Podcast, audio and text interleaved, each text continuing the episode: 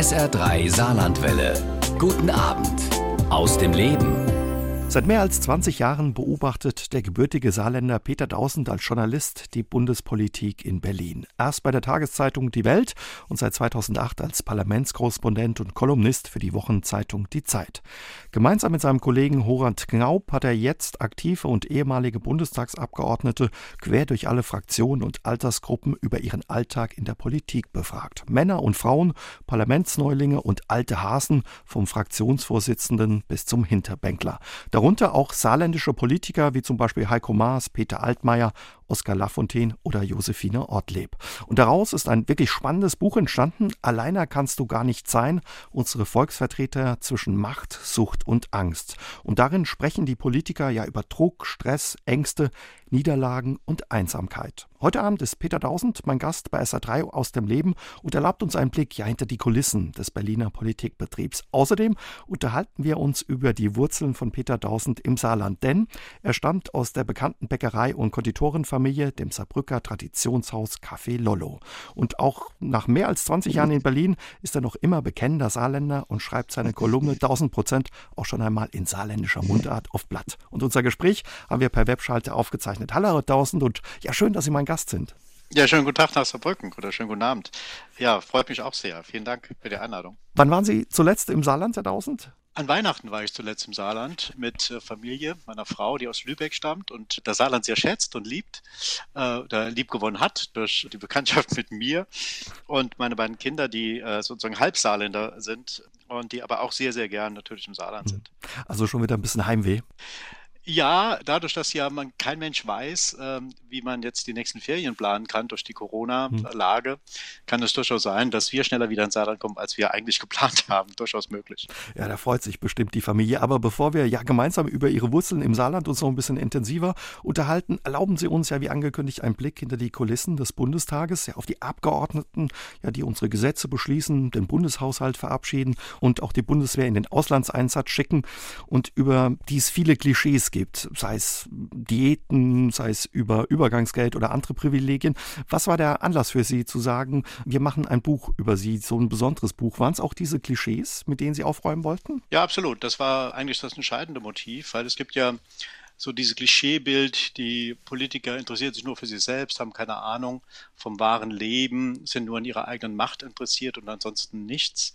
Das ist viel zu plump. Ich habe hier andere Erfahrungen gemacht. Natürlich gibt es auch Fehler und Auswüchse, gar keine Frage. Aber dieses Klischeebild ist falsch und das war der äh, Hauptgrund dafür, dass Horan Knaub und ich das mal so ein bisschen aufgegriffen haben, das zu kontern. Und wir dachten uns, dass vor allen Dingen jetzt so im Wahljahr es doch sehr interessant sein könnte, mal für viele Leute, die ja im Herbst Bundestagswahl antreten werden und wählen dürfen, so einen Blick hinter die Kulissen zu bekommen. Das war zweites Motiv, äh, warum wir dieses Buch gemacht haben. Mhm. War es eigentlich sehr schwer, die Politiker für ihr Projekt zu gewinnen, zu überzeugen, weil sie öffnen sich schon sehr stark? Ja, wir waren selbst ein bisschen überrascht, ehrlich gesagt, wie offen die Politiker waren. Wir hatten also insgesamt ja über 50 Gesprächspartner, aktive und ehemalige Bundestagsabgeordnete, aber auch Mitarbeiter aus den Fraktionen und auch aus dem Bundestag.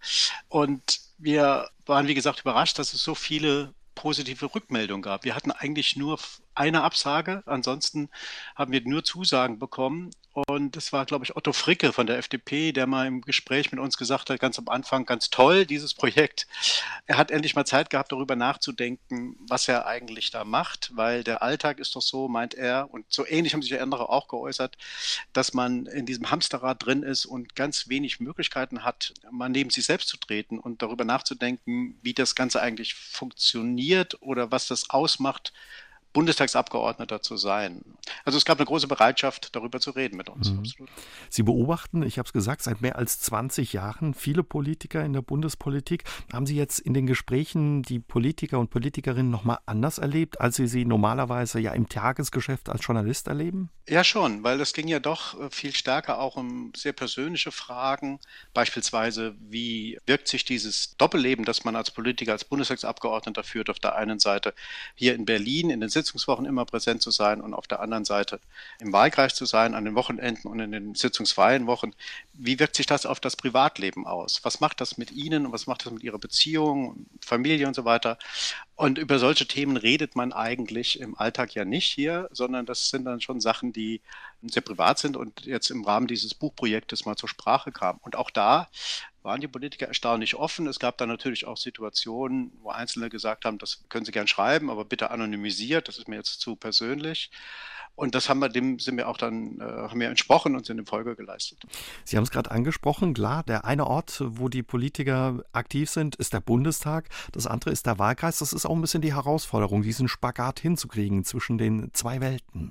Das stimmt. Ich finde ja sowieso, das ähm, war ja auch ein Motiv, das mal zu beschreiben, dass dieses Leben von Politikern sehr binär ist. Ja, es gibt also den Wahlkreis und es gibt Berlin, es gibt Aufstieg und Fall, es gibt Sieg und Niederlage. Es ist immer krass. Es sind immer so zwei Welten, sehr gegenseitig gegensätzliche Welten, die den politischen Alltag bestimmen. Und wir sind natürlich hier Hauptstadtkorrespondenten primär dazu da, die Bundestagsabgeordnete in ihrem parlamentarischen Alltag zu begleiten und zu beschreiben, was sie da machen. Aber ich persönlich schätze es sehr, wenn ich auch mal die Gelegenheit habe, das habe ich des Öfteren, auch Politiker in ihrem Wahlkreis mal zu beobachten. Sie beschreiben dieses Hin- und Hergerissensein für die Politiker und Politikerinnen auch an einem Beispiel einer ja, Abgeordneten aus dem Saarland, Josephine Ortleb, ja, die ja hin und hergerissen ist zwischen einer Abstimmung in Berlin und den Erwartungen Erwartungen im Wahlkreis, was nicht immer ganz einfach ist für die Politiker.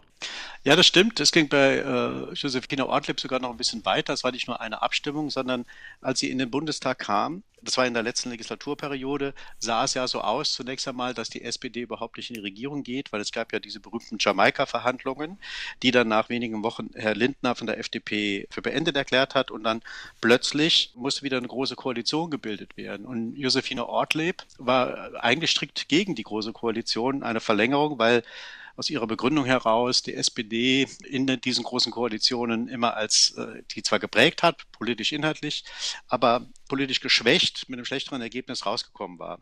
Und dann sagte, beschrieb sie das sehr eindrucksvoll, wie so langsam im Laufe der Wochen so dieses Gefühl bei sich bei ihr einschlich, vielleicht ist es doch sinnvoll, wenn wir in die Regierung gehen. Und in Saarbrücken, in ihrem Wahlkreis, war die Stimmung immer noch bei der innerhalb der SPD sehr anti. Also das soll auf keinen Fall in die Regierung gehen. Und das auszuhalten, diese gegensätzlichen Welten, so auf der einen Seite diese Logik der Macht hier in Berlin und auf der anderen Seite der Wille der Parteibasis, dem nicht zu entsprechen. Das ist ein sehr aktives, sehr starkes Spannungsverhältnis und das hat sie über einen längeren Zeitraum sehr belastet, wie sie das beschrieben hat. Mhm. Was heißt das denn ja, wenn man als Politiker in den Bundestag einzieht? Hinter dem Namen quasi das Kürzel steht MdB, Mitglied des Deutschen Bundestages. Ziel erreicht, hat man es dann geschafft? Ja, zunächst einmal ja, also für sehr viele, obwohl da auch, da komme ich gleich drauf zu sprechen, eine kleine Veränderung äh, festzustellen ist, was viele beschreiben. Aber natürlich, das hat äh, Ralf Brinkhaus, der Fraktionsvorsitzende der CDU-CSU, hat das sehr schön beschrieben bei uns im Buch. Er sagt, die ersten Wochen, der ist in der vorletzten Legislaturperiode eingezogen. Man sitzt die ersten Wochen da und guckt den Adler an über dem Rednerpult im Plenarsaal und denkt, ist das toll, ja, hm. dass man es geschafft hat. Und äh, diese Form von Demut, dass man das Gefühl hat, man ist jetzt irgendwie wirklich im Zentrum der Macht angekommen und ist, trägt einen Teil dazu bei, diesen Betrieb im Laufen zu halten, diese Demut sei, so beschreiben das ältere Kollegen, bei den Jüngeren nicht mehr so zu spüren. Für viele Jüngere, die jetzt in der letzten Legislatur erst reingekommen seien, sei diese Phase im, als Abgeordneter nur so eine Durchlauferhitzer. die fragen direkt danach, wie geht's denn weiter? Also wann äh, kann ich hier aufsteigen? Anstatt es zunächst einmal zu würdigen, dass man im Zentrum des politischen Geschehens angekommen ist und da demütig sozusagen seinen Aufgaben erstmal mhm. nachgeht, haben viele das Bedürfnis oder das Bestreben, so schnell wie möglich aufzusteigen. Das sei anders geworden. Also da gibt es eine andere Anspruchshaltung bei jüngeren Abgeordneten. Also, äh, so wird das beschrieben. Viele Politiker, Sie sagen, sind ehrgeizig, wollen nach oben, wollen ein Stück weit auch Karriere machen. Welche Mittel setzen Sie denn da ein, um weiter aufzusteigen? Wie wird denn ja der Aufstieg organisiert im Bundestag? Naja, zunächst einmal ist es so, dass mit Kompetenz allein noch keiner was geworden ist. So sagen es diverse Abgeordnete, die lange Zeit dabei sind. Man muss neben der fachlichen Kompetenz, die schon Voraussetzung ist, dass man irgendwie nach oben aufsteigen kann, muss man auch die Kompetenz haben, aufzufallen, also äh, sich bemerkbar zu machen, Medienkompetenz besitzen. Und das passiert auf den unterschiedlichsten Wegen, kann das passieren. Beispielsweise bei Josephine Ortlieb ist das dadurch geschehen, der Saarbrücker Abgeordneten, dadurch, dass sie äh, sehr große Präsenz in den sozialen Medien hatte und eine große Followerschaft hat, vor allen Dingen bei Instagram, fiel das der Fraktionsführung sehr schnell auf. Und wenn immer das Thema Digitalisierung und wie können wir uns in den Medien anders präsentieren eine Rolle gespielt hat, dann wurde Josephine Ortleib dazu gebeten als totale Novizin. Und sie ist sogar jetzt, was sehr außergewöhnlich ist, innerhalb der ersten Legislaturperiode zur stellvertretenden Fraktionsvorsitzenden mit der Zuständigkeit für die äh, sozialen Medien benannt worden. Also das ist ein Weg. Es gibt ganz andere Wege. So beispielsweise der heutige Geschäftsführer, erste parlamentarische Geschäftsführer der linken Fraktion, Jan Korte, als er in den Bundestag kam, das war 2005, hat er sich ein Thema gesucht, ein Nischenthema gesucht, mit dem er aufgefallen ist.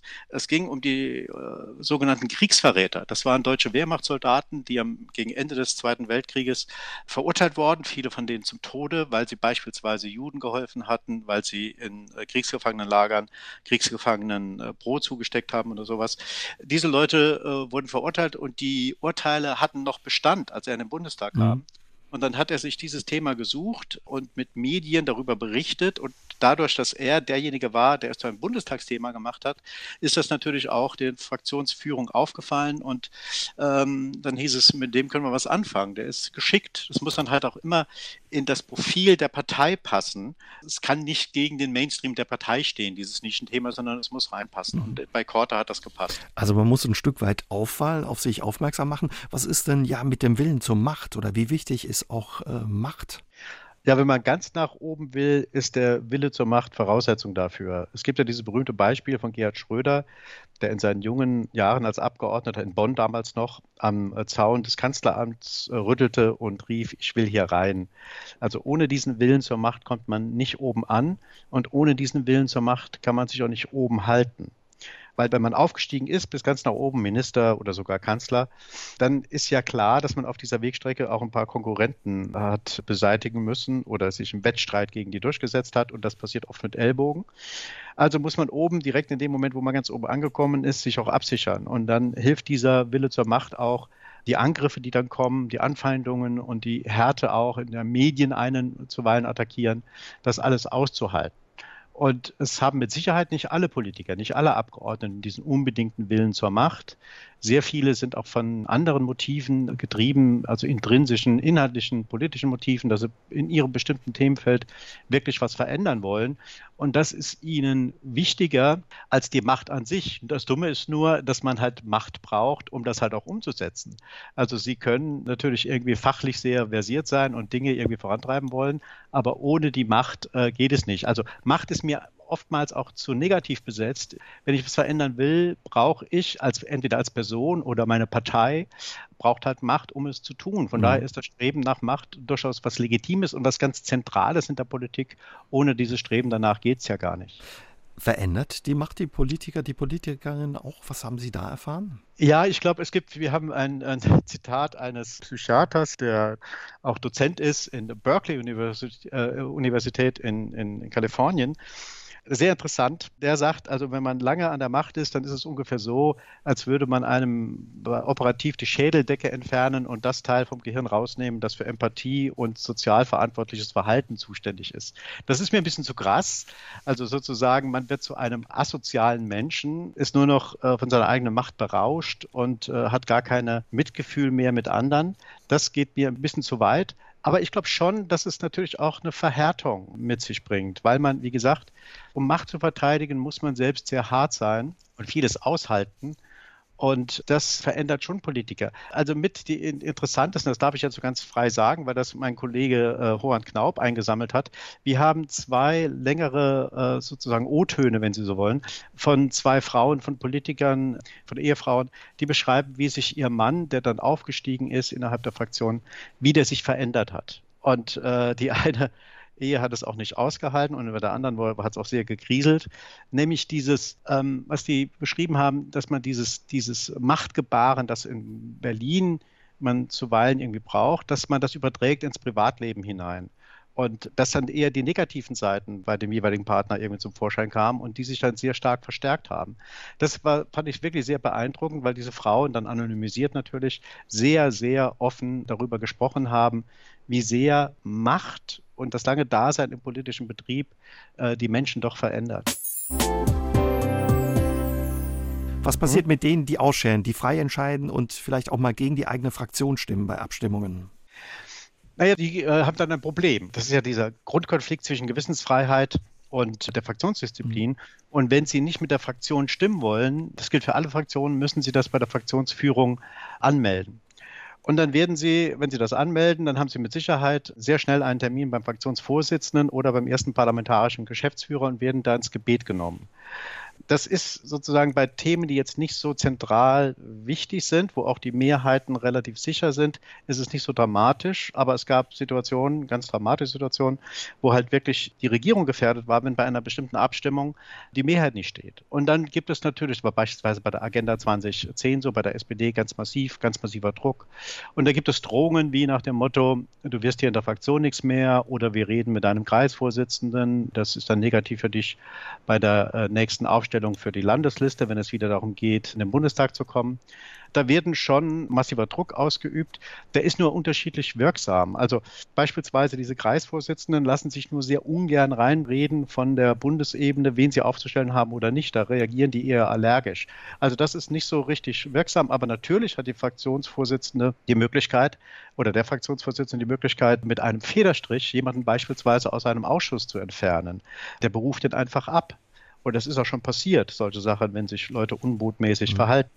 Aber eins möchte ich noch erzählen. Es ist ja, es steht ja immer der einzelne Abgeordnete, der dann gegen die Fraktionsmehrheit steht und seiner Gewissen folgt. Der steht ja so ein bisschen heldig da. Ja? Das ist der, der Held, der Einzige, der hier noch aufrecht ist und die anderen fügen sich der Macht. Ganz so ist es auch nicht manchmal. Vor allen Dingen jetzt, in diesem Jahr, wenn jetzt wieder Bundestagswahlen anstehen, ist es ganz, ganz wichtig für die Abgeordneten, vor allen Dingen bei ihrer eigenen Basis gut anzukommen.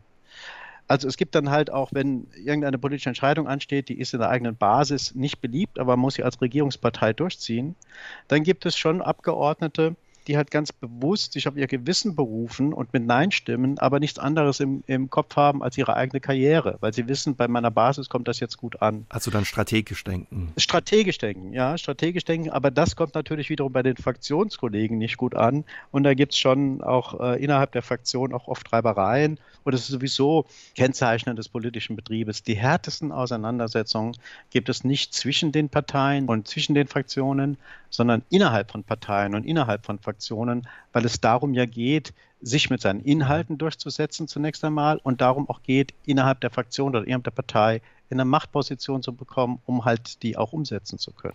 Da sind die Gefechte oftmals sehr, sehr, sehr hart und sehr persönlich. Ist es mit der Grund, warum man häufig sagt, Freundschaft in der Politik, das gibt es nicht? Ja, es ist auch sehr schwer. Es gibt mit Sicherheit einzelne Fälle, wo halt Freundschaften irgendwie auch gehalten haben.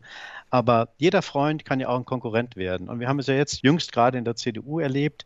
1994 sind Armin Laschet und Norbert Röttgen gemeinsam in den Bundestag eingezogen und war auch Peter Altmaier übrigens, war auch in diesem Jahr eingezogen und das war eine feste Clique von Freunden. Und Röttgen und Altmaier haben sich zerstritten und Laschet und Röttgen auch. Also von dieser, von dieser Freundschaft die die drei mal ausgezeichnet hat, ist nichts übrig geblieben, weil es halt Konkurrenzsituationen gab. Ja, Altmaier ist Röttgen als Umweltminister gefolgt und es gab schon jetzt, bevor dieser Entscheidung, wer wird CDU-Vorsitzender, gab es auch mal einen, einen Wettstreit zwischen Röttgen und Laschet in NRW, wer die NRW-CDU führen kann. Und über diesen Auseinandersetzungen sind Freundschaften auch zerbrochen.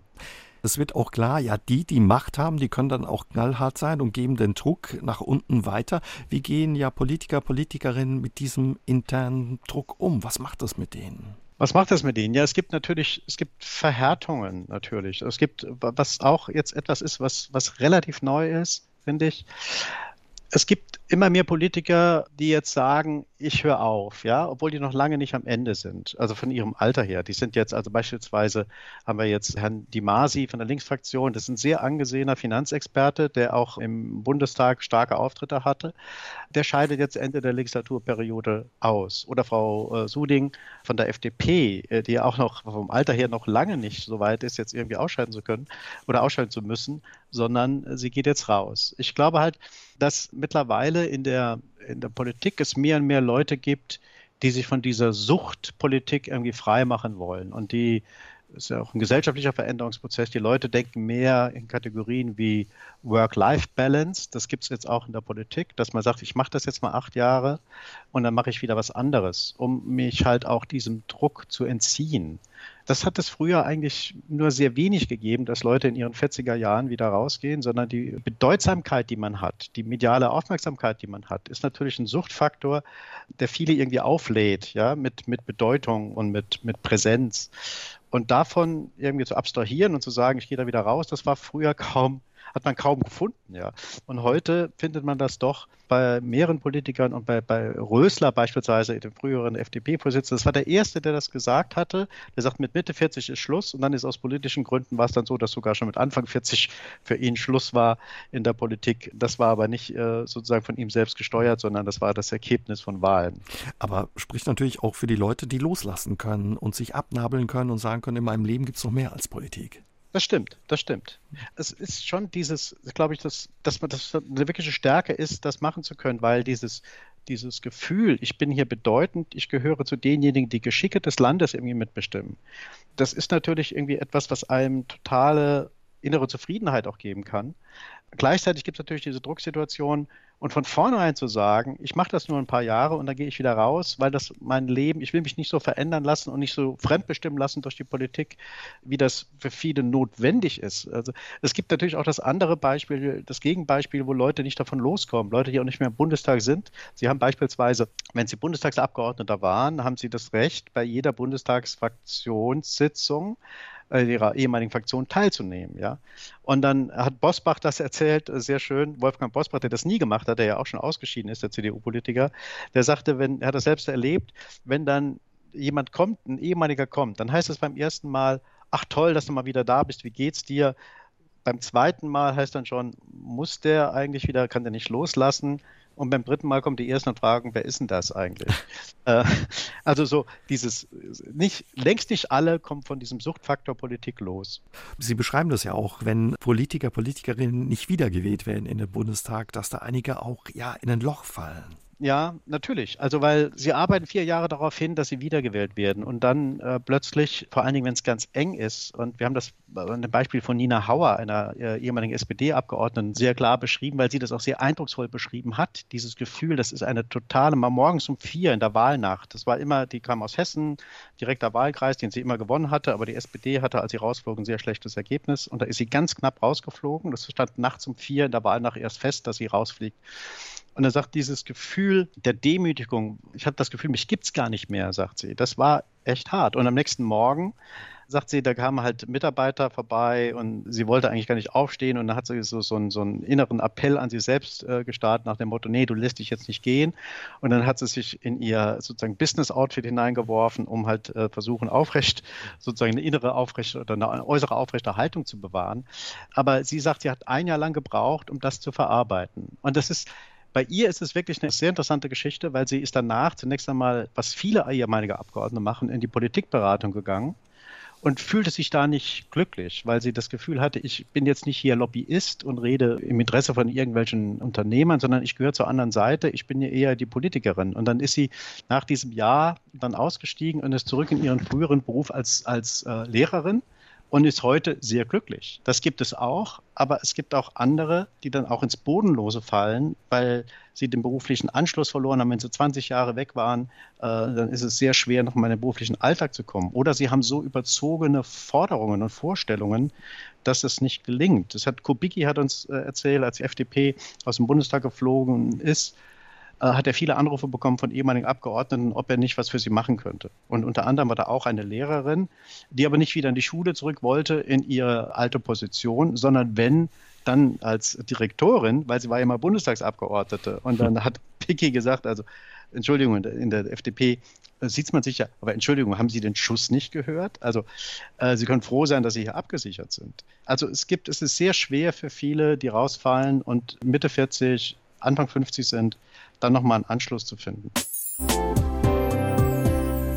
Immer mehr Bundestagsabgeordnete, auch Politiker, ja, werden angefeindet, sind häufig Aggressionen ausgesetzt. Was sind die da alles ausgesetzt oder was prasselt da alles auf sie ein? Naja, es hat sich, glaube ich, vieles verändert durch die sozialen Medien, weil das, was vorher die Leute so in sich hineingefressen haben, das spucken sie jetzt raus und das ist halt oftmals irgendwie nicht schön. Und das hat sich dramatisch verschlimmert seit der äh, Flüchtlingskrise oder der, der Flüchtlingsbewegung 2015 und in folgenden Jahren. Das Ausmaß an, an, Beschimpfungen und Drohungen an Politiker ist extrem gestiegen. Es gibt sehr viele Politiker, sehr viele Bundestagsabgeordnete, die auch schon Morddrohungen erhalten haben. Und eine besonders üble Sache ist halt der Hass, der einschlägt bei vielen Frauen, vor allen Dingen bei Frauen der Grünen ist das ganz massiv der Fall, weil die Grünen ja sich sehr für eine, in der Flüchtlingsfrage, äh, sich sehr für äh, eine sehr liberale Haltung hatten und Refugees Welcome Kultur geprägt haben. Und da gab es sehr viele Hassmails an grüne Abgeordnete, weibliche Abgeordnete mit sexualisierter Gewaltandrohung, Sachen, die man hier gar nicht wiederholen möchte. Und das ist natürlich etwas, was das Innerste dieser Frauen auch berührt. Und Claudia Roth, mit der haben wir viel darüber gesprochen, Claudia Roth sagt, ich habe das Gefühl, manchmal, ich halte das alles nicht mehr aus. Da sieht man schon, äh, wenn Sie gerade Claudia Roth ansprechen, ja eine Politikerin, die viele Jahre für die Grünen im Bundestag sitzt, inzwischen auch Vizepräsidentin ist, dass die der Hass auch nicht kalt lässt. Wie gehen die damit um? Was, was erzählen die Ihnen?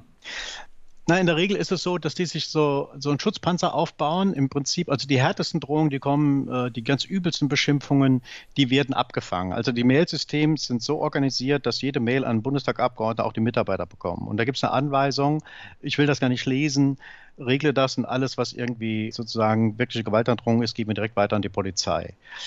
Aber Claudia Roth sagt, das will ich im Alltag so haben, aber manchmal will ich mich dem auch stellen und dann macht sie so Veranstaltungen, so Hate Slams nennt, äh, nennt sich das. Das wird auch, also auch die Zeit hat sowas schon mal veranstaltet. Dann liest sie vor Publikum aus diesen Mails wirklich vor und sagt, da muss ich mich ja wirklich auseinandersetzen damit, auch im Vorfeld.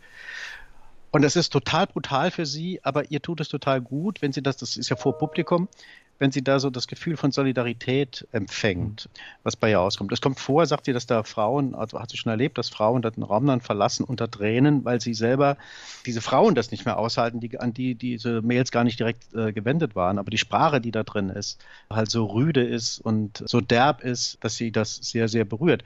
Roth sagt, das ist für mich dann irgendwie so auch ein Befreiungsakt. Ja, das so zu machen, vor Publikum, äh, das vorzulesen, das tut ja auch gut. Aber macht es Politikern, Politikerinnen auch Angst, was sie sich da alles anhören müssen und was ihnen da entgegenschlägt an Hass und wie Sie sagen, Brutalität? Ja, schon. Also das ist, das ist, hat auch Claudia Roth erzählt. Also als hier in Berlin war sie abends verabredet zu einem Abendessen in Charlottenburg. Ähm, und dann ist sie halt dahin gelaufen, war Fußweite von da, wo sie wohnt. Und es war schon relativ dunkel. Und dann kam ihr auf ihrer Straßenseite irgendwelche, so eine Gruppe von jungen Männern entgegen, die jetzt eher so, man vermutlich wohl ins rechte Milieu so gesteckt hatte. Und dann sagt sie, sind das die Leute, die mir diese Briefe schreiben, äh, diese Mails schreiben? Totale Unsicherheit. Ich hatte richtig Angstgefühl und wechsle ich jetzt die Straßenseite oder wechsle ich sie nicht? Ja. Und es ist nichts passiert, aber so, es schießt dann manchmal in Alltagssituationen in den Kopf hinein, ist das derjenige, der mir sowas schreibt? Mhm. Das ist das eine Problem dass es wirklich sozusagen ins Privatleben total rein, reinspielt. Ein anderes Problem ist, dass solche Mails ja auch schon junge Frauen erhalten, die noch gar nicht im Bundestag sind, aber die beispielsweise in den Jugendorganisationen sich für feministische Themen einsetzen und dadurch halt natürlich auch eine Öffentlichkeit bekommen. Darüber wird ja dann auch hin und wieder mal berichtet. Und die bekommen dann, wenn man gerade mal so Anfang 20 ist oder teilweise noch jünger, die bekommen auch schon solche Mails ab. Und dann überlegen die sich, das erzählen uns mehrere ältere äh, Abgeordnete, erfahrenere Abgeordnete, die überlegen sich dann, will ich überhaupt in der Politik bleiben? Oder will ich das, will ich das überhaupt als Beruf irgendwie anstreben? Oder ist mir das nicht viel zu brutal? Und da gibt es auch einige, die in einem sehr frühen Stadium, hoffnungsvolle Nachwuchskräfte, sehr frühen Stadium dann abbiegen, ja, und rausgehen wieder aus der Politik, sich eine Karriere jenseits des Politischen irgendwie organisieren. Und das ist natürlich, das ist natürlich auch ein Substanzverlust. Wir brauchen ja gute Leute, die auch äh, motiviert sind, in die Politik zu gehen. Und wenn der, wenn das äh, sozusagen das Talent, der Vorrat an Talenten irgendwie immer kleiner wird, schlägt das natürlich auch die Qualität von Politik irgendwann durch. Aber nicht nur von außen werden Frauen angefeindet in der Politik, auch im Bundestag haben sie oft keinen leichten Stand, schreiben sie in ihrem Buch. Was haben Ihnen die Bundestagsabgeordneten da erzählt? Ja, das ist auch natürlich sehr interessant. Wir haben ja, das hat sich sehr auch verändert durch den Einzug der AfD. Die AfD ist eingezogen in den Bundestag äh, vor vier Jahren mit 94 Abgeordneten damals und davon waren elf Frauen. Jetzt haben auch noch drei Frauen sogar die Fraktion verlassen. Ähm, die sind nicht mehr Mitglied der Fraktion, von daher ist der Anteil noch viel geringer geworden. Aber es ist nicht nur sozusagen die Dominanz, die Männerdominanz bei der AfD, auch in anderen Fraktionen, vor allen Dingen also noch in der CDU und FDP, ist der Anteil der Frauen gesunken. So viel, wir haben momentan im Bundestag so wenig Frauen wie seit 1998 nicht mehr. Und damals hat noch Helmut Kohl reagiert. Von Wie über 700 Abgeordneten sind es 229, knapp 230 ja, Frauen. Ne? Genau, es sind irgendwie 30, 31 Prozent, es waren mal 38 Prozent. Also von daher, der Rückgang ist schon immens. Aber was erleben die da? Also in so einer männerdominierten Gesellschaft sagen die, das Schenkelklopfen, sexistische Sprüche, alles, was man so aus den 70er Jahren, als die ersten Frauen so von den Grünen mit in den Bundestag, Ende der 70er, Anfang der 80er Jahre vielmehr, als die ersten Frauen der, der Grünen im Bundestag kamen und man so schenkelklopfend äh, sich bei manchen Reden von grünen Bundestagsabgeordneten verhalten hat, das ist teilweise wieder da, schreiben sie. Und was ganz interessant ist, Frauen durch alle Fraktionen hindurch, wirklich durch alle, die sagen, wenn wir anfangen zu reden, sei es im Bundestag, sei es in unserer Fraktion oder im, im, in ihrem äh, Arbeitsausschuss, in ihrer Arbeitsgruppe, sobald Frauen anfangen zu reden, werden die Männer lauter. Sie drehen sich um, fangen an zu tuscheln, schauen auf ihr Handy und sind nicht mehr präsent. Das sagt ihnen eine Linke genauso gut wie eine CSU-Frau. Und quer durch die Bank. Und das ist etwas, was mich echt überrascht hat. So diese gemeinsame Erfahrung von ganz vielen Frauen, dass man sie immer noch, wir sind 2021, dass man sie anscheinend immer noch nicht ernst nimmt, in dem Maße ernst nimmt, wie man Männer ernst nimmt. Das ist irgendwie echt heftig.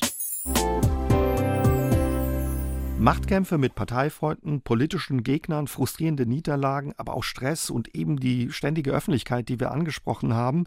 Herr Tausend, welche Spuren hinterlässt der Alltag in Berlin bei Politikern? Nee, die Spuren sind da sehr unterschiedlich. Also die Leute sind ja auch unterschiedlich. Manche halten diese harten Auseinandersetzungen sehr gut aus, äh, weil sie entsprechend irgendwie gut gepanzert sind auf ihrer Seele. Andere nicht. Andere berührt das natürlich sehr. Und es gibt einige, nicht wenige Politiker, die auch äh, sozusagen professionelle Beratung suchen bei, bei, Psychologen und so weiter, wenn sie merken, dass das ihnen irgendwie doch sehr auf das Gemüt schlägt. Und es gibt natürlich auch einen Fluchtmechanismus in diesen Drucksituationen, ist natürlich auch Alkohol. Die Erzählungen aus Bonn sind immer ein bisschen wilder als die jetzt in Berlin. Aber sie kriegen auch von Bundestagsabgeordneten zu hören, das hat beispielsweise auch ganz offen ein linker Fraktionsgeschäftsführer uns erzählt. Er hat wirklich Leute kaputt gehen sehen, ja, die dann alkoholkrank wurden und dann irgendwie aus dem, äh, aus dem Bundestag dann wieder verschwunden sind. Die mit dem Druck nicht klarkommen dann. Ja, die mit dem Druck nicht klarkommen oder halt auch sozusagen mit den Frustrationserlebnissen nicht klarkommen. Also durch die Bank hören wir auch, wenn man in den Bundestag reinkommt, so diese Euphorie, wir verändern jetzt die Welt. Ja, wir sind jetzt hier oben angekommen im Bundestag und wir können jetzt was gestalten. Und dann gibt es bei nicht wenigen ja direkt sehr schnell eine Ernüchterungserfahrung, wenn es dann heißt, ja, ihr stellt dich mal hinten an. Das, das, fängt ja damit an, dass man natürlich am Anfang werden Posten vergeben, die Posten in den Ausschüssen beispielsweise. Und es gibt wichtige Ausschüsse und es gibt weniger wichtige Ausschüsse. Ein sehr wichtiger Ausschuss ist beispielsweise Finanzausschuss oder Haushaltsausschuss. Da geht es immer um Geld, um Geld verteilen. Und wenn Sie als junger Abgeordneter hinein wollen, kriegen Sie in der Regel zu hören, Nee, ist nicht der Fall. Mach lieber mal Petitionen. Also etwas, was in der Hierarchie nicht so angesehen ist. Und dann gibt es natürlich schon mal eine erste, eine erste Bremse in der Euphorie und damit muss man auch klarkommen. Und wenn man halt mehrere solcher Frustrationserlebnisse in relativ kurzer Zeit erlebt hat, dann ist sozusagen Alkohol oder Drogen, es gab ja auch einen berühmten Fall in der SPD-Fraktion, wo jemand Crystal Meth äh, genommen hat in der vorletzten Legislaturperiode und dann aus dem Bundestag ausscheiden musste. Also das gibt schon diesen Fluchtmechanismus dahin hinein. Mhm. Gar keine Frage. Den SPD-Politiker, der Drogen genommen hat, äh, haben Sie auch gesprochen, der auch sehr offen damit umgeht. Was hat er gesagt, warum er ja zu Drogen gegriffen hat? Das hat, was wir gerade am, Wickel hatten sozusagen, das hat die Drucksituation, dieses permanente Präsent sein müssen, auch am Wochenende nicht abschalten zu können, sondern man kommt dann irgendwie nach einer stressigen Woche mit sehr vielen Terminen und sehr vielen Auseinandersetzungen und Diskussionen in den Wahlkreis und muss dann da irgendwie fit sein. Und er hat halt, Crystal Meth ist ja eine Droge, die zunächst einmal einem suggeriert, ich bin leistungsstärker. Ja? Ich, ich halte das besser aus und kann eine größere Leistung bringen, bis es dann irgendwie sehr schnell auch kippt. Und über diesen Weg ist er darauf gekommen. Und dann wurde er halt, das wurde das publik, es wurde auch bei anderen dann später publik. Und dann ist er heute nicht mehr im Bundestag. Der wurde aber aufgefangen sozusagen von seiner Partei in Rheinland-Pfalz. Er kommt aus, aus Rheinland-Pfalz, der Abgeordnete und hat da ja auch wieder einen Posten bekommen, der natürlich vom sozialen Prestige und Status her weit unter dem liegt, was er mal was er war. war. Mhm. Auf Ihrem Buch ähm, steht als Titel Alleiner kannst du gar nicht sein. Äh, auch ein Zitat eines SPD-Politikers. Was meinte er damit? Naja, er meinte damit die Entscheidung, über die wir vorhin schon mal kurz gesprochen haben, nämlich Gewissensentscheidung, man, man, man äh, stellt sich gegen die Fraktionsmehrheit. Da sagte, man hatte dann, also beschrieb dieser Abgeordnete, das war Sören Barthol, äh, da ging es um Abstimmung, äh, Kriegseinsatz der Bundeswehr in Afghanistan damals. Und er sagte, er war felsenfest davon überzeugt, dass es falsch ist und er wurde sehr beackert. Aber natürlich gibt es auch ein Solidaritätsgefühl mit, seinen, mit seiner Faktion. Ja? Und auch, äh, das gab es ja damals die Vertrauensfrage von Gerhard Schröder im Zusammenhang mit diesem Einsatz. Dann die Frage, kippe ich hier die Regierung oder nicht, ja, oder ich und ein paar andere gemeinsam. Mhm. Und in so, einer, in so einer Situation, am Abend vor der Entscheidung, folge ich jetzt wirklich meiner innersten Überzeugung, dass dieser Kriegseinsatz der Bundeswehr oder Beteiligung der Bundeswehr an wirklichen Kriegseinsatz, dass das falsch ist, dass das nicht zielführend sein kann? Oder bin ich doch solidarisch mit meiner Fraktion und gewähre, dass wir, damals Rot-Grün, weiter in der Regierung sind? Und dann sagt er, in so einer Situation war ich total allein und alleiner kann man gar nicht sein. Aber auch sonst sind Politiker, Politikerinnen häufig einsam in Berlin. Ja, ich habe es eben schon mal gesagt, das hängt mit der Situation zusammen. Also, dass man, ähm, die Familie ist nicht da, Freundeskreis ist nicht da, man ist ja so ein bisschen auf Montage und da kommt man in dieses menschenleere Privatleben am Abend. Das ist das eine Form von Alleinsein. Aber Johannes Vogel von der FDP hat auch eine andere Form von Alleinsein beschrieben, die ich hochinteressant finde. Ne? Das ist das Alleinsein der Entrückung, so hat er es irgendwie genannt. Johannes Vogel ist ja immer noch ein junger Abgeordneter, der ist gerade mal Ende 30, aber der ist schon mit 27 in den Bundestag gekommen. Damals er war Juli-Vorsitzender und kam in den Bundestag und es gibt ja doch einige Annehmlichkeiten, die man hat als Bundestagsabgeordneter. Es gibt einen Fahrdienst, man kriegt eine Bahncard 100, äh, man darf bestimmte Flüge kostenlos fliegen und so weiter.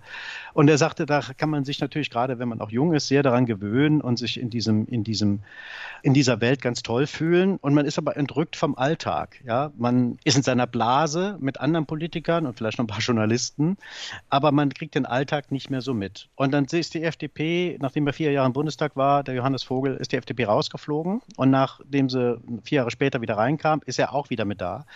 Und er hat sich am Anfang der Legislaturperiode vorgenommen, anders zu leben, als er das in seiner ersten Legislaturperiode hatte, nämlich weitgehend Verzicht auf den Fahrdienst, öffentliche Verkehrsmittel nutzen, nicht mehr alle Privilegien nutzen, sondern irgendwie die Anbindung an den Alltag der Menschen, für die man ja und deren Interessen man ja vertreten soll im Bundestag und für die man da sein soll, dass man die in seinem eigenen Alltag viel stärker mitbekommt, als er das in der ersten Legislaturperiode mitbekommen hatte. Also raus aus der Blase ein Stück weit. Raus aus der Blase, ja, raus aus der Blase.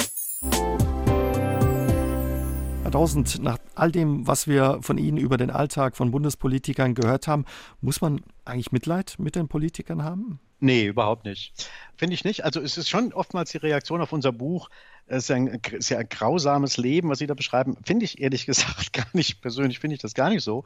Und Mitleid muss man allein schon deshalb nicht haben, weil es äh, Sie ja freiwillig machen. Und wenn Sie in den Bundestag einziehen, haben Sie ja schon ein bisschen politisches Leben hinter sich und manche auch sehr viel politisches Leben hinter sich. Man weiß ja, was auf einen zukommt. Man macht es ja freiwillig. Das ist das, das eine. Und das andere finde ich schon auch, es ist halt auch faszinierend. Also so, Sie sind ja wirklich dabei, in den unterschiedlichsten historischen Situationen und wir hatten ja sehr viele Krisen, in den große Krisen in den letzten Jahren, Weltfinanzkrise, die Flüchtlingsfrage, Flüchtlingsbewegung, jetzt hier die, die äh, Corona-Pandemie. In solchen Situationen bei der Weichenstellung, wie diese Gesellschaft sich weiterentwickelt und äh, wie die Zukunft gestaltet werden soll, mit dabei zu sein, ist natürlich eine großartige Aufgabe. Und von daher würde ich sehr dafür werben, dass junge, engagierte, politisch denkende Menschen auch in Parteien gehen und den Weg dahin anstreben, weil das ist schon auch toll. Am Ende Ihres Buches haben Sie auch ja eine Liste mit Mängeln und Vorschlägen, was sich ändern müsste, dass Politik wieder attraktiver eben auch für junge Leute wird. Welche Reformen wären denn da notwendig ja, in der parlamentarischen Demokratie? Na, ich finde, also vielleicht das Wichtigste aus meiner Sicht zumindest mal ist, dass dieses Proportsdenken irgendwie aufhört. Ja, also Sie haben ja innerhalb von Fraktionen, wenn Posten zu vergeben sind, da gibt es die ganzen eigenen Landesverbände, äh, die dann nochmal Landesgruppen irgendwie bilden. Und es gibt überall so eine Quotierung. Wir brauchen jetzt so und so viele Leute aus NRW, da müssen Jüngere dabei sein. Bei der SPD beispielsweise gibt es nur drei verschiedene Strömungen. Ja, das ist eine linke Strömung, eine eher konservative und eine, die in der Mitte steht. Das muss immer alles austariert sein. Man zählt mit, äh, brauchen wir jetzt eine junge Frau aus Hessen oder brauchen wir einen alten Mann aus NRW?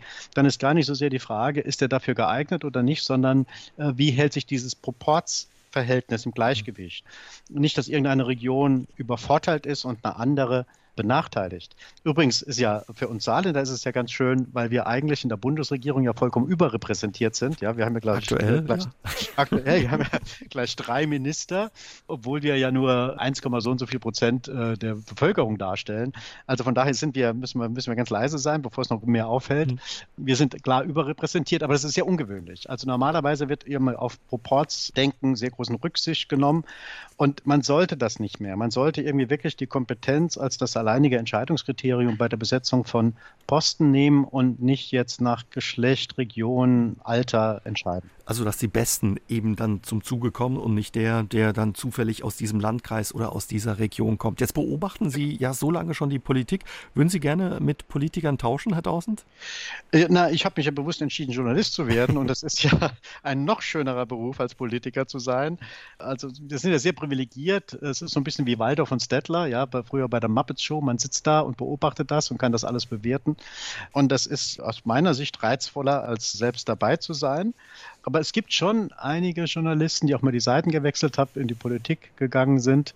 Nur der Weg zurück ist dann natürlich auch schwer.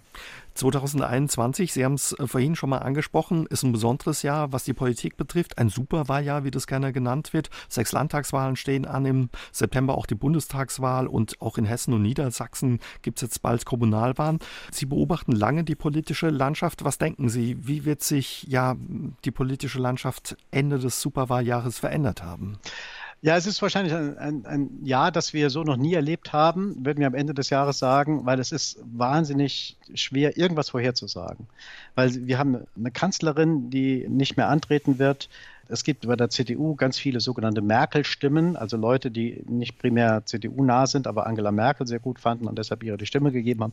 Wo gehen diese Stimmen hin? Das ist eine ganz zentrale Frage für dieses Wahljahr. Noch bedeutender ist vielleicht die Frage, haben wir überhaupt einen Wahlkampf? Wird es überhaupt irgendein anderes Thema geben als Corona? Weil die Impfgeschwindigkeit ja so gering ist momentan, dass die ganze Corona-Debatte alles andere total überlagern wird. Und was das für die Bundestagswahl bedeutet, kann man überhaupt gar nicht abschätzen, glaube ich. Weil normalerweise würde man sagen, Krisenzeiten sind immer Zeiten der Exekutive.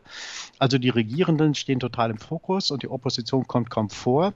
Und man sieht es ja auch an den, ähm, das fällt ja auch für die Landtagswahlen, weil so eine Präsenz, wie sie die Ministerpräsidenten derzeit haben, hatten sie noch nie alle 14 Tage sitzen die bei der Kanzlerin und danach kann In jeder Talkshows, mit, mit Talkshows ganz viel und kann erklären, was da gemacht wurde und warum das nicht gemacht wurde und warum sie abweichen und so weiter. Eine irre Präsenz und man hat als Herausforderer für diese Ministerpräsidenten bei den sechs Landtagswahlen schwerer Posten, mit denen möchte ich nicht tauschen. Aber es kann natürlich auch sein und momentan hat man ein bisschen das Gefühl, dass das gerade so ist, dass die Stimmung kippt. Also von der Zustimmung zu den Maßnahmen für die Regierung kann auch über die, je länger diese Wegstrecke dauert und je größer die Unzufriedenheit wird, kann natürlich irgendwie auch negativ sein zu regieren. Und dass halt beide Regierungsparteien, äh, SPD das schon mehrfach erlebt, aber auch die CDU an Stärke verliert und vieles in Bewegung kommt. Die Situation ist irre volatil. Wie das am Ende ausgeht, weiß ich nicht. Also ähm, es gibt die allermeisten erwarten ja eine schwarz-grüne Regierung. Einige grüne Optimisten auch eine grün-schwarze. Daran glaube ich jetzt weniger. Aber ich halte das auch für verfrüht, wirklich sich darauf einzulassen. Ich glaube, es ist irre viel Bewegung in diesem Jahr. Im Endeffekt, keine Ahnung, könnte vielleicht auch irgendeine Form von äh, grüner Ampel da stehen. Also ein Bündnis mit Grünen, SPD und FDP mit den Grünen an der Spitze. Nicht ausgeschlossen. Lassen wir das politische Berlin hinter uns und lassen Sie uns wie angekündigt auf Ihre Wurzeln im Saarland blicken. Sie stammen aus der bekannten Bäckerei- und Konditorenfamilie, dem Saarbrücker Traditionshaus Café Lollo. Auch nach mehr als 20 Jahren in Berlin sind Sie noch immer bekennender Saarländer und schreiben Ihre Kolumne 1000 Prozent auch schon einmal in saarländischer Mundart. Ihnen sind Ihre saarländischen Wurzeln bis heute wichtig. Warum? Meine Mutter sagte immer über jemanden, wenn er sich merkwürdig verhält in ihren Augen, der hat seinen Geburtsschein verloren, ja. Das habe ich gewusst, das, das habe ich mit Sicherheit nicht. Also ich bin, lebe jetzt genauso lange in Berlin, wie ich vorher im Saarland gelebt habe. Und ich, mir käme es gar nicht in den Sinn zu sagen, ich bin, ich bin Berliner. Ich bin Saarbrücker oder ich bin Saarländer und werde das auch bleiben, auch wenn ich jetzt noch 20 Jahre in Berlin bleibe. Das sind meine Wurzeln, das war sehr prägend alles. Ich habe da auch eine sehr gute Zeit immer im Saarland gehabt. Es gibt ja manche Leute, die dann, wenn sie so eine Metropole umziehen wie Berlin oder in andere Großstädte, die sich dann ein bisschen aufblasen und sagen, es sei jetzt bedeutend, äh, geben sich dann irgendwie als Berliner oder, oder als Münchner oder Hamburger. Nee, das ist bei mir nicht der Fall. Das macht, macht sehr sympathisch, Herr Tausend. Vermissen Sie ja das Saarland ab und zu in Berlin und äh, was machen Sie, wenn Sie Heimweh bekommen? Ja, nach Saarbrücken und dem Saarland? Also es gibt ja ab und zu mal Care-Pakete für die aus dem Café Lollo, ja, für die Familie Tausend hier in Berlin. Das ist gut, glaube ich, gegen das Heimweh, ne? Das ist sehr gut gegen das Heimweh. Und wir sind ja auch drei, viermal im Jahr sind wir auch im Saarland. Und wie gesagt, meine Frau kommt aus Lübeck. Mhm. Und als wir zum ersten Mal im Saarland waren, sie ist irgendwie so eine begeisterte Wanderin. Das hat äh, zum Wandern hat sie mich im Prinzip gebracht. Und dann wollte sie diese Premium-Wanderwege im Nordsaarland, gibt es ja mehrere prämierte, schönste Wanderwege Deutschlands und so weiter. Und die sind wir dann auch abgelaufen. Und ich habe selber, das habe ich vorher natürlich, wenn man im Saarland lebt, nimmt man sowas selten wahr. Und ich habe das, habe da Ecken und Regionen für mich entdeckt, die total schön sind, die ich vorher gar nicht so auf dem Schirm hatte. Also von daher, man kriegt auch nochmal einen neuen Blick auf seine Heimat, wenn man von außen kommt und sie nicht äh, so im Alltag erlebt, sondern in einer gewissen Weise dann doch als Besucher. Und das hat eher meine Bindung nochmal gestärkt als geschwächt. Weil Sie gerade sagen, wie hat sich Ihr, Ihr Blick äh, verändert? Also klar, Sie haben das Saarland noch ein bisschen neu entdeckt, aber ansonsten nach so vielen Jahren in Berlin auf die alte Heimat? Naja, es ist schon so, dass man, man wird ja hier das öfter natürlich auch so ein bisschen belächelt, weil das Saarland dient ja sehr oft so als Vergleichsgröße für irgendwelche Naturkatastrophen. Ja, dann ist irgendwie eine Ölfleck auf dem Meer dreimal so groß wie das Saarland oder wenn irgendwas gerodet wurde, halb so groß wie das Saarland. Da wird man immer ein bisschen mit aufgezogen. Mein Blick auf das Saarland hat sich dahingehend ein bisschen verändert, dass ich glaube, dass Saarland sich ein bisschen unter Wert verkauft. Ja, ich finde, also wir reden ja ganz viel von dem zusammenwachsenden Europa. Und natürlich ist die Region da unten Saarlor-Lux eine absolute Kernregion mitten in Europa. Aber es wird zu wenig draus gemacht, aus meiner Sicht. Es ist immer so dieses, dieses, dieses Slogan von Saarlor-Lux, ohne dass das wirklich unterfüttert wurde. Mich hat ein bisschen überrascht, als Annegret Kramp-Karrenbauer diese Initiative gestartet hat, das Saarland soll innerhalb einer Generation zweisprachig werden und zwar natürlich Französisch. Mhm. Und dann ähm, gab es sehr viele Widerstand vieler Saarländer, weil die sagen, Französisch ist nicht die Sprache der Zukunft oder auch nicht mehr der Gegenwart, sondern es ist Englisch, wenn, dann macht es Englisch Sinn. Englisch lernt man sozusagen auf seiner Wegstrecke äh, dann irgendwie sowieso, aber dass man so eine Europaregion dadurch stärken müsste, indem man eine einheitliche Sprache hat. Das gilt natürlich für die andere Seite genauso. Die Luxemburger haben das ja alle drauf. Die sprechen ja Französisch und Deutsch. Aber die Saarländer sprechen halt oftmals nur Deutsch und die Lothringer sprechen oftmals oder Elsässer oftmals nur Französisch. Also, dass man da dieses Verbindende eigentlich stärker befeuern müsste und dass Annegret Kramp-Karrenbauer so viel Widerstand bekommen hat gegen diese Idee, die ich total gut fand, das hat mich dann doch überrascht. Weil Sie gerade sagen, das Saarland könnte selbstbewusster sein. Also, das ist auch so ein bisschen, was Sie sich wünschen wünschen würden. Sie haben vorhin die Bundesminister angesprochen, die drei, die da äh, mittlerweile im Bundeskabinett oder die letzten Jahre im Bundeskabinett äh, saßen. Auch an anderen Stellen sind Saarländer in Spitzenämtern. Also man könnte da schon ein bisschen mit breiterer Brust auftreten, wenn ich es ja, richtig verstehe. Schon. Ja, na, absolut, absolut. Also das ist, wir haben ja auch den, den obersten Bundeswehrsoldaten hier, den äh, Eberhard Zorn, ist ja auch ein Saarländer. Also wir, wir sind schon sehr präsent. Wissen Sie, ich habe, als ich nach Berlin kam, hatte ich mal eine Einladung bekommen zum Stammtisch mit Saarländern. Und dann äh, ich, da gehe ich nicht hin. Also nicht, weil ich mich davon abgrenzen will, sondern warum muss man dann wieder so zusammenklucken? Warum kann man irgendwie das ist für mich auch ein Zeichen von so einem latenten Minderwertigkeitsgefühl. Wir sind dann nur dann stark, wenn wir irgendwie uns zusammen treffen und einen Bitburger trinken und einen Leona essen oder so, sondern man kann sich ja total selbstbewusst zu seiner Region bekennen, ohne dass man dann gleich in der Fremde irgendwie wieder so eine Nische bildet sondern man muss das irgendwie, ich mache das sehr offensiv, glaube ich. Also manche Leute nervt es schon, dass ich, wenn ich in Kolumnen immer wieder darauf verweise, dass ich Saarländer bin oder, oder einen Vergleichsbezug zum Saarland irgendwie baue. Aber es ist, es ist für mich eine Selbstverständlichkeit, mich dazu zu bekennen, aber ich muss nicht zusammenklucken mit anderen. Ich bin genauso viel wert wie jeder, der hier aus NRW oder Bayern oder aus Berlin kommt. Da muss ich nämlich nicht in Grüppchen wieder kleiner machen, als ich bin. Sie schreiben das ja auch ne, in Ihren Kolumnen und Ihren Artikeln über das Saarland, dass das Saarland noch keinen enttäuscht hat, der hierher gekommen ist und die Leute immer positiv überrascht. Ja, absolut, absolut. Also wie gesagt, meine Frau ist das beste Beispiel. Die ist ja fast eine größere Saarländer, äh, Saarland-Fan geworden, als ich selbst es bin. Die sehr gern, sehr gern irgendwie ins Saarland fährt und sie kommt aus Lübeck. Das ist also ziemlich weit weg. Und es gibt auch, wie gesagt, auch Kollegen, die, die geben natürlich, wenn Kollegen irgendwie, äh, kommt ja vor, dass die Termine im Saarland irgendwie haben, dann, dann wollen sie irgendwie Tipps haben. Und es sind natürlich von zwei Dingen immer ganz begeistert. Also von der Nähe zu Frankreich, wie schnell man da drüben ist, also von Saarbrücken Stadt aus, Citykern aus, sozusagen nach Frankreich. Und äh, dieser Lebensqualität im Saarland, wie wichtig es ist, dass man gut isst und so weiter, dass man auch in kleineren Läden immer gutes Essen bekommt und dass die Leute halt zusammensitzen und sich Zeit nehmen füreinander, das ist schon so, hat natürlich der französische Einschlag, spielt da, glaube ich, schon eine Rolle. Und ich kann mich nicht erinnern, dass äh, jemand mit einem schlechteren Saarlandbild rausgekommen ist, als er reingefahren ist. Also von daher kann ich nur äh, auch anderen wünschen, öfters mal dahin zu fahren. Mhm.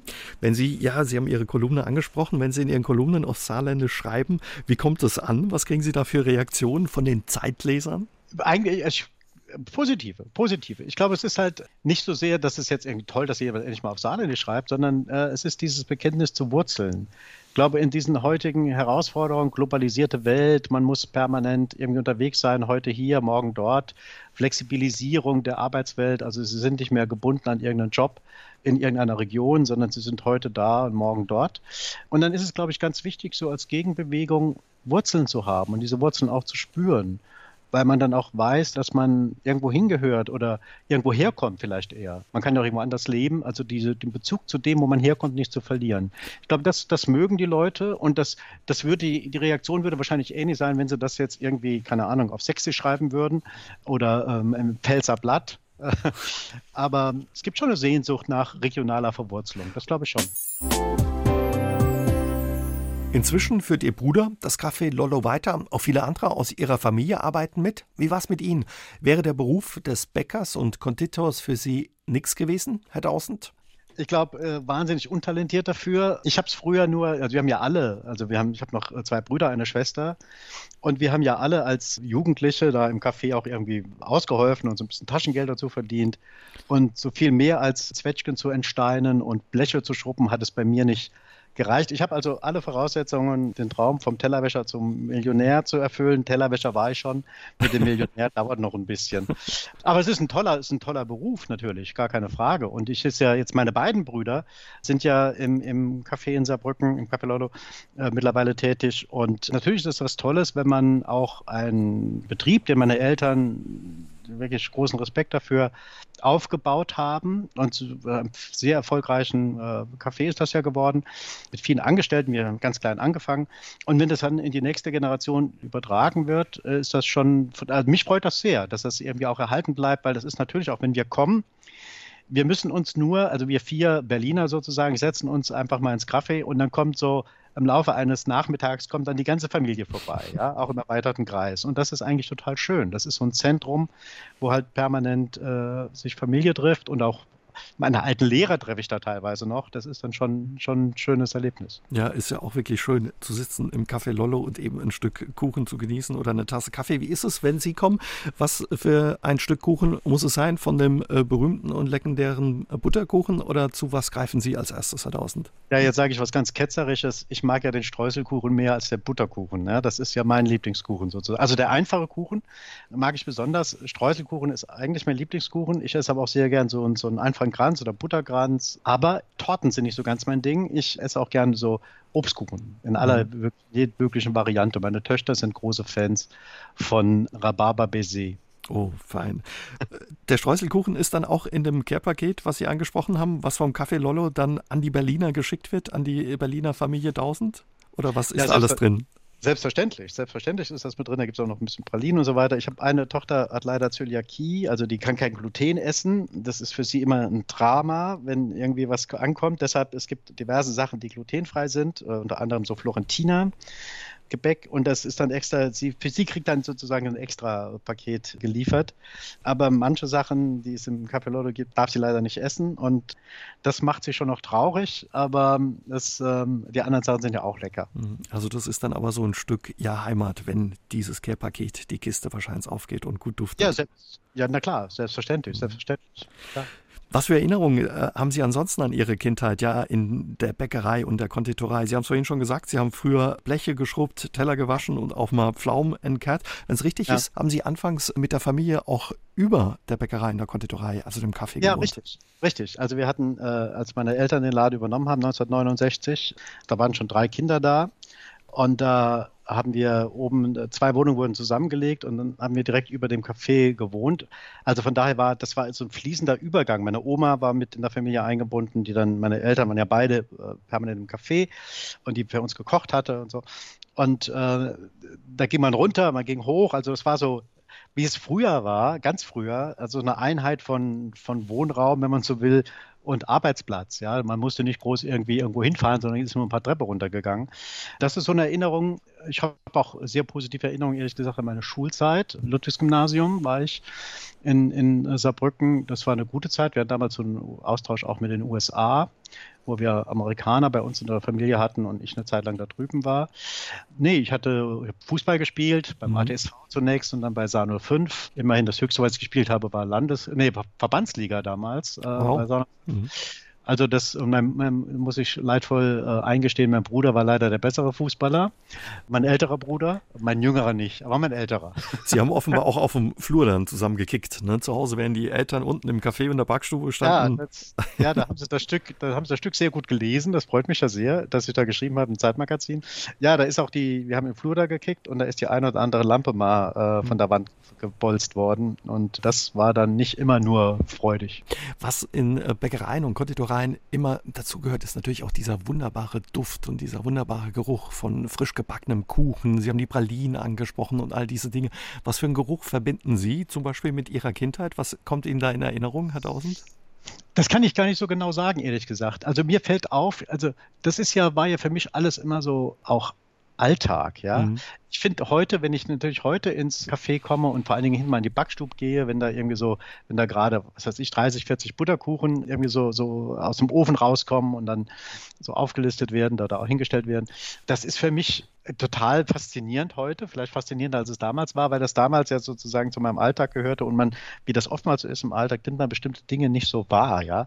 Also ich kann jetzt gar nicht sagen, natürlich habe ich schon irgendwie Bilder vor Augen oder halt auch manche Gerüche, aber es ist gar nicht so, dass ich jetzt sagen kann, so ein Geruch ist so mhm. durchdringend gewesen, das würde ich jetzt, kann ich gar nicht sagen. Aber weil Sie gerade die Geschichte in der Zeit ansprechen, im Zeitmagazin, die Sie geschrieben haben über das Café Lollo, Sie haben offenbar Ihrem Vater auch gern zugeschaut, wie er da am Werkeln war und eben diese Kuchen und und äh, Torten gebacken hat, hergestellt hat. Ja, das ist ja für mich äh, heute noch ein Faszinosum. Das ist ja wirklich Handwerk und auch von, von der feinsten Art. Also heute gibt es ja, das gab es früher auch in diesem Maße noch nicht. Da gab es, äh, war auch schon künstlerisch anspruchsvoll, sozusagen Torten irgendwie zu verzieren.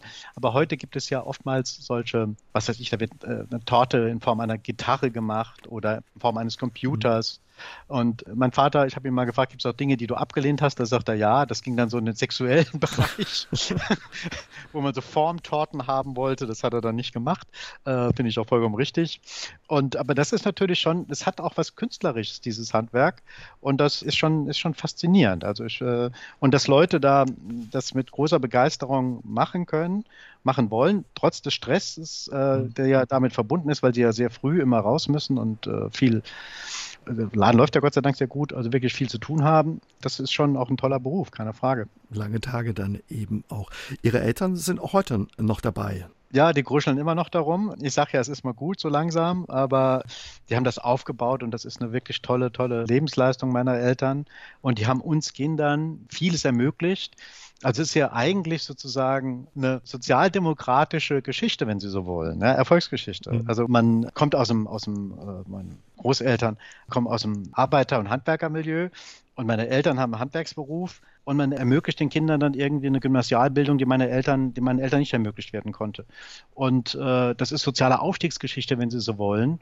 Und das ist natürlich eine, eine tolle Sache. Also bei, das ist, glaube ich, auch ein Grund, warum diese Geschichte im Zeitmagazin so viel Resonanz gefunden hat. Ich habe wahnsinnig viele Leserbriefe bekommen. Im Schnitt waren es deutlich mehr als auf irgendwelche politischen Geschichten. Warum? Weil es halt irgendwie so auch so eine Zeitgeschichte war, wie man, was in den 70er Jahren irgendwie möglich wurde, was vorher nicht möglich war, durch diese, wenn Sie so wollen, Aufsteigergeschichte in ein akademisches Milieu hinein, aus einem Milieu heraus, wo das vorher nicht üblich war. Herr Dawson, da hoffen wir, dass Sie bald mal wieder auf ein Stück Streuselkuchen vorbeikommen können und auf einen Besuch in Saarland. Und ja, ich würde mich freuen, wenn wir uns dann vielleicht widersprechen können bei SA3 aus dem Leben. Für heute vielen Dank, dass Sie ja mit uns eingetaucht sind in Ihre Kindheit und vor allen Dingen auch einen Blick mit uns hinter die Kulissen des Politikbetriebs in Berlin geworfen haben. Vielen Dank, Herr Dawson. Ja, ich danke Ihnen. Vielen, vielen Dank. Aus dem Leben. Der SR3 Talk am Dienstagabend ab 20.04 Uhr gibt's auch zum Nachhören auf sr3.de, auf YouTube und in der ARD Audiothek.